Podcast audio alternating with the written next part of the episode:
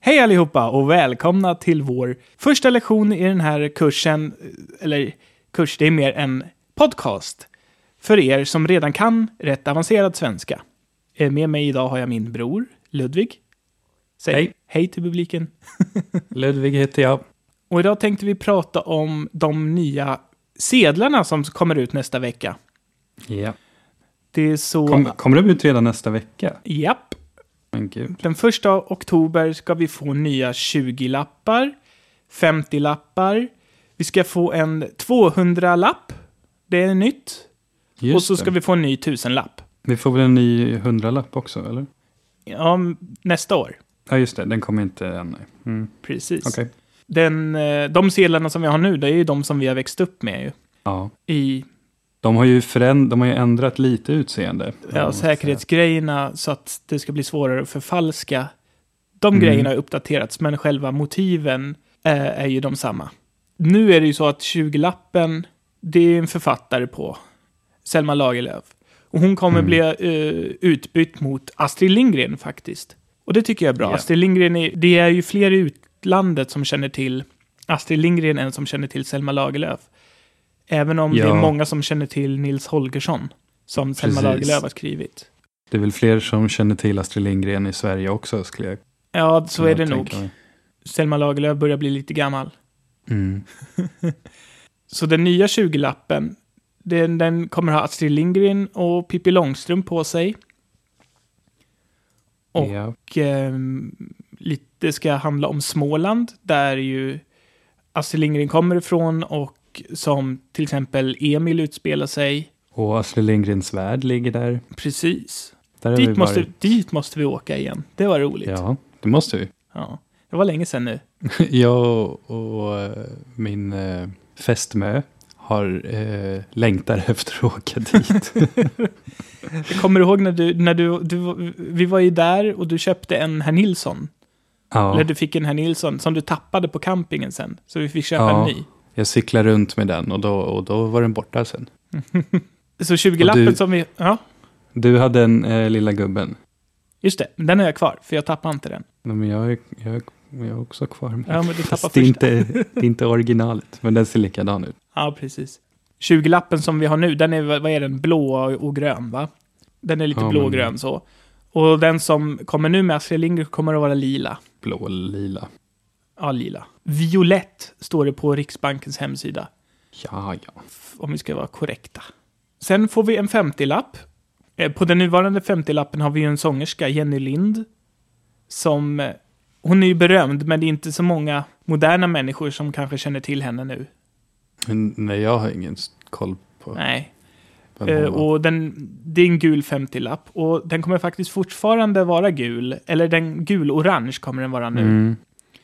Med, med Evert Taube på. Och Evert Taube känner man igen. Ja, det är ju en, en svensk eh, trubadur.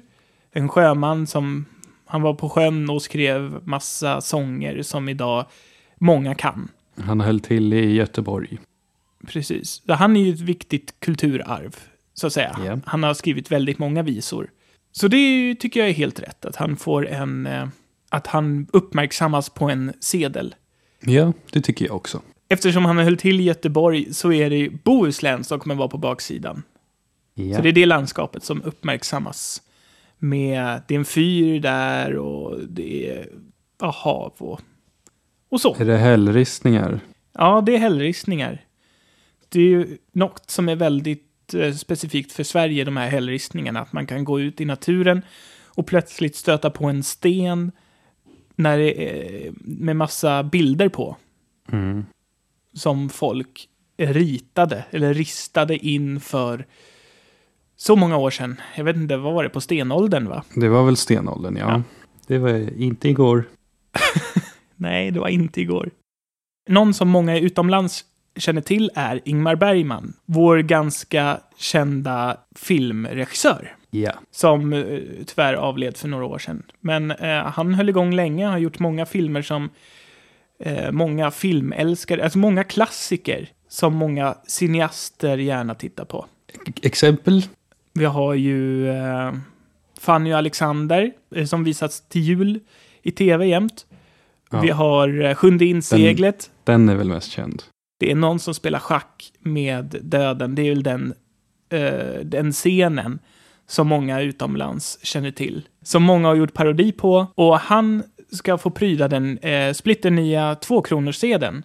200 kronors sedel. Vad sa jag det? Du sa 2 kronors sedel.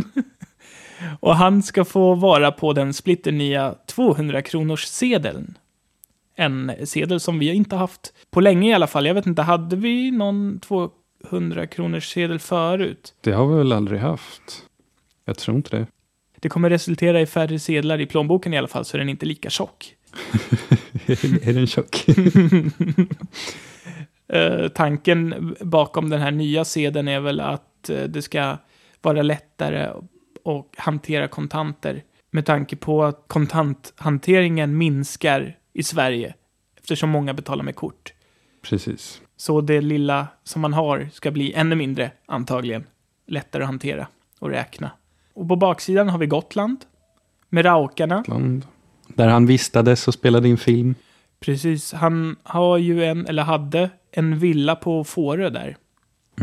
Jag var aldrig där. Jag har bott på Gotland, men jag var aldrig på Fårö, tyvärr. Nej, det, Fårö är populärt att åka på semester till. Alltså det är många som Mm. åker till Visby för att festa, många stockholmare, men det är många som åker på semester med familjen till Fårö, Mm. Det har jag hört. där de hyr hus. Finns det får där också? Och den sista sedeln som ska komma nästa vecka, vi ska ju få fler sedlar nästa år och även mynt, men eh, den sedeln som kommer nästa vecka är 1000 kronors sedeln. Den ser man inte så ofta, eller hur? Nej, det gör man inte. Det är väl en kung nu? Nu är det Gustav Vasa faktiskt. Gustav Vasa, just det. Mm. Mm. Det är en svart eller grå, gråvit sedel med Gustav Vasa på, eh, som jag tror jag bara sett den en gång i, i mitt liv. Man brukar, Mm. man brukar alltid betala med två 500-lappar om man ska betala tusen spänn. Ja, 500 lappar är vanligare. Men i alla fall eh, så finns det väl ett behov av den här 1000 kronorssedeln eftersom de Ja. kommer att uppdatera den. Och på den nya 1000 kronorssedeln kommer vi ha Dag Hammarskjöld. Som var en eh, svensk diplomat som... Eh, vad, vad var det? Han, han störtade va?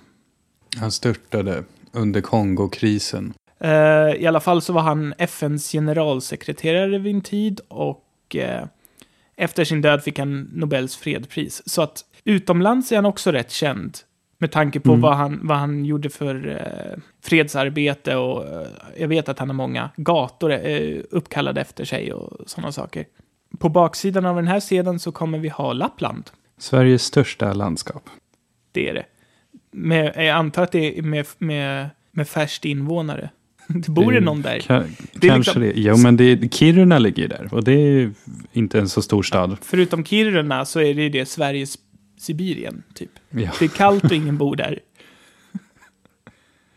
men precis. visst, vi har- Det är väl f- eh, fler, f- eh, vad heter det, mer eh, renar än människor.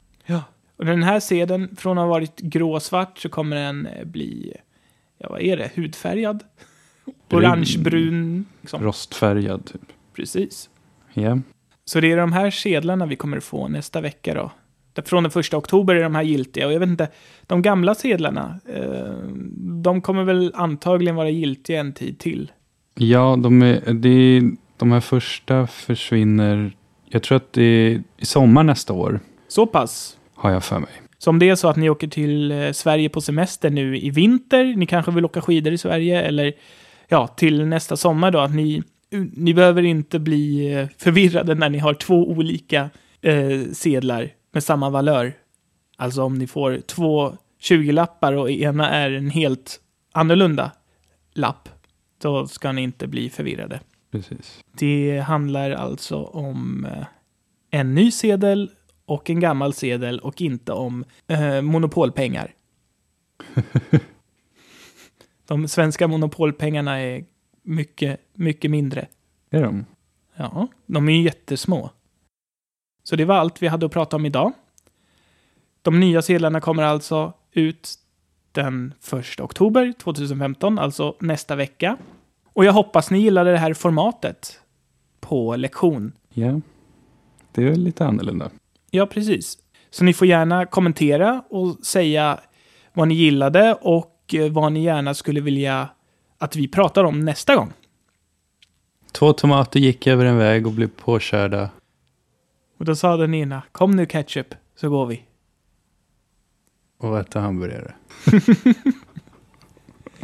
Då så, tack för att ni lyssnade och eh, vi ses i nästa lektion, eh, podcast, eh, program. Vi hörs hörni, Ha det gott. hej då! Hej då. Schau mal bei sprichmalschwedisch.com vorbei für zusätzliches und interaktives Material für diese Lektion, Videos und weitere nützliche Hilfsmittel, um Schwedisch zu lernen und werde ein Teil der Sprichmal Schwedisch Community.